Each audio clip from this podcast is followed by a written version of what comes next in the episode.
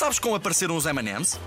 Conta-se que durante a Guerra Civil Espanhola, que aconteceu entre 1933 e 36, o comerciante Forrest Edward Mars encontrou uns soldados que estavam a comer pequenos pedaços de chocolate envoltos em açúcar seco, para assim não derreterem.